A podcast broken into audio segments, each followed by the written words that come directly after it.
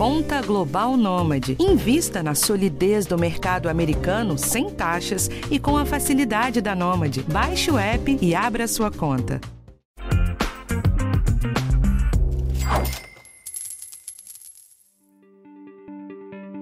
Certos momentos na vida que você sabe que vai gastar um dinheirão. Normalmente um dos primeiros choques de realidade que a gente costuma ter é quando resolve sair da casa dos pais. Só de olhar aquele tanto de gasto já dá até calafrio, sem contar como que você adequa o aluguel ou financiamento desse imóvel nas suas contas do dia a dia. Mas respire e vem comigo que o episódio de hoje vai te ajudar. Eu sou Rafael Martins e esse é o podcast Educação Financeira do G1.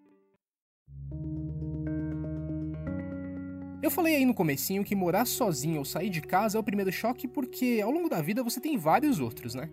Se você quer fazer uma festa de casamento, por exemplo, pode se preparar. Ou então quando você resolve ter filhos. Esse episódio aqui acaba servindo para todas essas situações.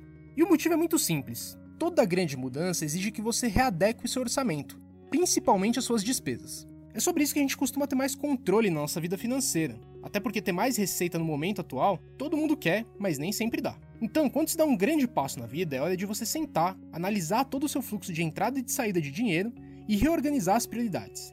Para você saber mais como se faz isso, eu conversei nessa semana com o professor Ricardo Teixeira, que é coordenador do MBA de Finanças da FGV. A gente falou sobre os passos a seguir em uma situação de aumento de despesas no orçamento e como evitar os erros. Vamos ouvir? Ricardo, qual é o erro mais comum numa situação que nem essa, de aumento forte de gastos, seja para sair de casa, para entrar no aluguel ou qualquer outra coisa? Normalmente, o erro mais comum é não se planejar. Porque, digamos, se você vai, como você acabou de citar, eventualmente passar a pagar aluguel, antes de assumir o aluguel, você tem que fazer um planejamento para ver de onde vai sair o dinheiro. Como é que normalmente as pessoas agem? Simplesmente há necessidade de pagar um aluguel, há necessidade, por exemplo, de mudar para um apartamento maior, há necessidade de mudar de bairro para um outro bairro que seja mais próximo do trabalho. A pessoa toma a decisão assume o compromisso e depois resolve como é que vai pagar. E aí é que as coisas ficam mais complicadas, porque existem despesas que você pode cortar imediatamente, existem despesas que você pode cortar no médio e no longo prazo, e tem aquelas que infelizmente você não consegue cortar, embora para algumas pessoas elas sejam até supérfluas. Mas para você elas não são, para sua família elas não são. Então o planejamento é muito importante exatamente por isso, para você poder trabalhar com a folga que você tem e, se houver necessidade, conseguir abrir uma folga ainda maior, mas sempre sabendo do que é que você está abrindo mão para receber o que em troca. Quando a gente não faz o planejamento, a gente fica o tempo todo como se estivesse tropeçando. E chega um determinado momento que, de tantos tropeços, a gente cansa. E na hora que a gente cansa, eventualmente acontece um problema de um nome para o SPC, de ter um problema realmente de inadimplência e esse tipo de coisa. Então, o planejamento é o ponto principal para quem quer financeiramente ser o dono da sua vida. E como que se começa esse planejamento? Fazendo uma lista? A lista é muito simples. Você tem que colocar numa coluna quais são as suas receitas, e normalmente cabem três, quatro linhas né, daquela coluna. E na outra coluna, do lado, né, todas as suas despesas. E essa coluna, normalmente, ela é uma coluna extensa. Mas, inclusive, aquelas despesas eventuais. Por exemplo, ida ao cinema, tá? eventualmente lanches nos finais de semana. Tudo isso você coloca na sua lista de despesas. Então você coloca tudo na lista. Coloca de uma forma que você possa mensurar num determinado período, ou seja por semana, ou seja por quinzena, ou seja por mês. Normalmente as pessoas trabalham mais por mês, porque é também a, a, o período de tempo que você tem entre um recebimento de salário e o recebimento seguinte. E aí, a partir daquela lista de quanto você tem de entradas, ou seja, quanto você vai receber dinheiro novo, e quanto você tem de gastos, você começa a olhar o que, que você não pode abrir mão de maneira nenhuma, porque faz parte da subsistência mesmo, e o que, que você pode abrir mão. Agora, uma coisa a gente tem que levar em consideração: não há possibilidade de você viver muito tempo apertado. Tá? Você precisa ter uma certa folga. Então, nesse planejamento, você já precisa prever que em alguns momentos você vai precisar de um oxigênio a mais.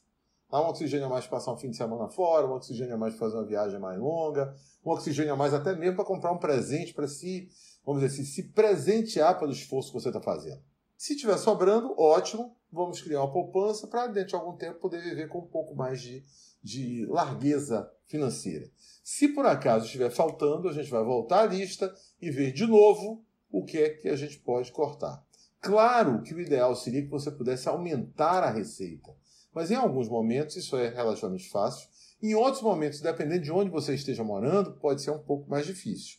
Agora, nesse período pós-pandemia que nós estamos vivendo, já acreditando que é um período pós-pandemia, está um pouco mais difícil você conseguir uma segunda, uma terceira ocupação em horas que você não está no seu trabalho. Então, talvez você tenha que trabalhar efetivamente com essa lista. Ricardo, você mencionou aí estar apertado, né? Tem um percentual mínimo que a gente pode colocar para as contas para que não fique nesse patamar apertado? Número mágico não existe porque depende de quanto é a renda familiar, quantas pessoas sobrevivem, vivem ou eventualmente vivem bem daquela renda familiar. Ah, então a gente vai ter que levar esses fatores em consideração para a gente saber quanto poderia, por exemplo, ser poupado. O que, que normalmente se leva em consideração? Por exemplo, você não deveria gastar com moradia mais do que 30% do seu salário líquido ou da renda líquida da família.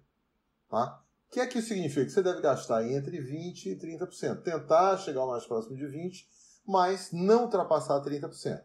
Dependendo de qual seja a renda da família, pode ser difícil. Pode ser que precise um pouquinho além. Mas esse seria o parâmetro, entre 20% e 30%. Você deveria tentar todo mês guardar fazer uma poupança para o futuro, para momentos de emergência, mais ou menos 20% da sua sempre sua renda líquida. Então, da sua renda líquida. Sei que às vezes é difícil, às vezes é muito difícil. Mas a gente deve fazer um esforço nessa direção. É isso que a gente vai buscar. Se por acaso não conseguir guardar 20, tente guardar 10. Se não conseguir guardar 10, guarde 5, porque isso é educacional. Ao longo do tempo você vai encontrando as brechas para melhorar um pouco ou procurando, entendendo que você precisa procurar um aumento de receita. Ricardo, então só para deixar bem claro, esses 20 a 30% são com as contas básicas da casa, como luz, energia, ou isso entraria nos 60% ideais que sobrariam? Vamos colocar assim, os 60% pagariam água, luz, internet, etc. Tá? O que você imagina é que você poderia gastar, no máximo, entre 20% e 30% de aluguel, se for o caso, e deveria poupar em torno de 20% também, sempre da renta líquida. Se por acaso você não está pagando aluguel, foi o que a gente comentou anteriormente, aqueles 20% que seriam para aluguel, você já soma aos 60% que a família tem para gastar e aí, eventualmente, já transforma até aqueles 20% mesmo na poupança que a família vai fazer, deixando eh, qualquer coisa em torno de 80% da renda líquida para a administração do dia a dia. Eu volto já com mais perguntas para o Ricardo Teixeira.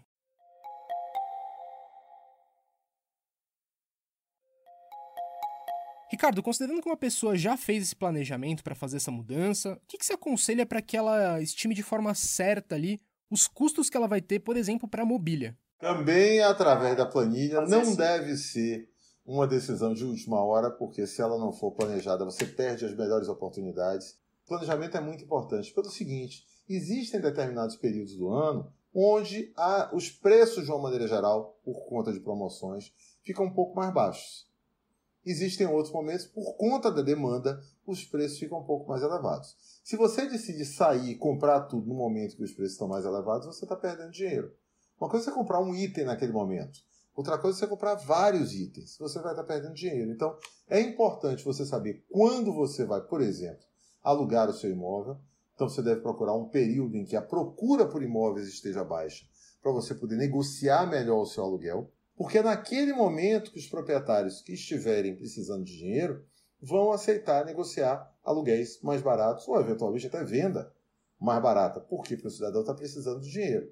Não procure também o local ideal, porque se você procura o local ideal, você acaba pagando o que está sendo cobrado por ele. E talvez você consiga alguma coisa tão boa quanto tá? numa outra situação, numa outra localização, que vai te dar talvez mais conforto, mais comodidade por um preço mais barato. Então, um grande erro que a gente normalmente comete é fixar um valor que eu estaria disposto e que poderia pagar de aluguel. Chutar um valor qualquer, digamos, mil reais. E aí eu saio à procura do imóvel e encontro um imóvel, por exemplo, de mil e duzentos reais. E aí acho que aqueles duzentos reais a mais vão fazer diferença, mas não é tanta diferença assim. Você pensa nisso em um mês, mas multiplique isso pelos 30 meses do aluguel e você vai ver que já fez uma diferença bem razoável. Já seria um dinheiro que talvez você pudesse colocar em uma atividade de lazer, na compra de alguns dos móveis que a gente falou aqui agora, móveis, utensílios, né? roupa de cama, mesa, banho, né? tudo isso. É, e talvez aquela diferença ali vá lhe prejudicar no futuro quando você. aquela diferença a mais que você estiver pagando. Quando você for, uh, por exemplo, querer comprar algum bem que para você é muito mais importante do que aquela localização, talvez, daquele imóvel naquele momento que você achou fantástica e que o do lado não seria tão bom. Ricardo, a gente voltou a viver um período de inflação alta, né? Como que a gente pode se preparar para tantos reajustes relevantes, desde o aluguel até IPTU, condomínio, água, luz? Isso acontece muito em momentos como esse agora, como você mesmo citou. A gente estava com a inflação muito baixa, as pessoas provavelmente não se prepararam para um aumento da inflação e agora aquela reserva de emergência talvez seja o que vai conseguir pagar ou fazer fechar as contas no final do mês. Mas esse é o momento também para aqueles que ainda não tiveram ou que eventualmente até a curto prazo não venham a ter um aumento de salário para correção da inflação, momento que de novo você tem que se planejar. E porque senão o que vai acontecer é que você vai gastar toda a sua reserva, se ela já existir, e não vai conseguir resolver a situação que é você precisa aumentar a receita quer no seu próprio trabalho, quer com um trabalho adicional, como a gente comentou aqui, fazendo alguma coisa extra em outros horários, quer procurando uma outra oportunidade que possa lhe pagar mais.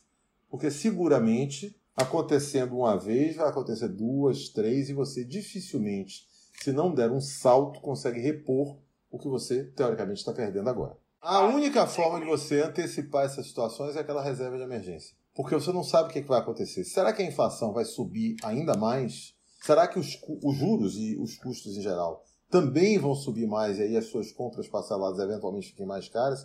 É impossível saber isso. Então, por esse motivo, é que a gente tem que preparar nossa reserva de emergência. Para que a gente possa, nos bons momentos, aproveitar tá? e nos momentos mais difíceis, ter aquele colchão de segurança financeira que pode nos defender dessa, dessas situações, desses aumentos. Mas aí pensando que, como eu disse anteriormente, não adianta só você reduzir custo, você também tem que pensar em como vai aumentar a receita. Senão você não sai desse ciclo vicioso ato de ficar o tempo todo administrando pouco e devendo sempre.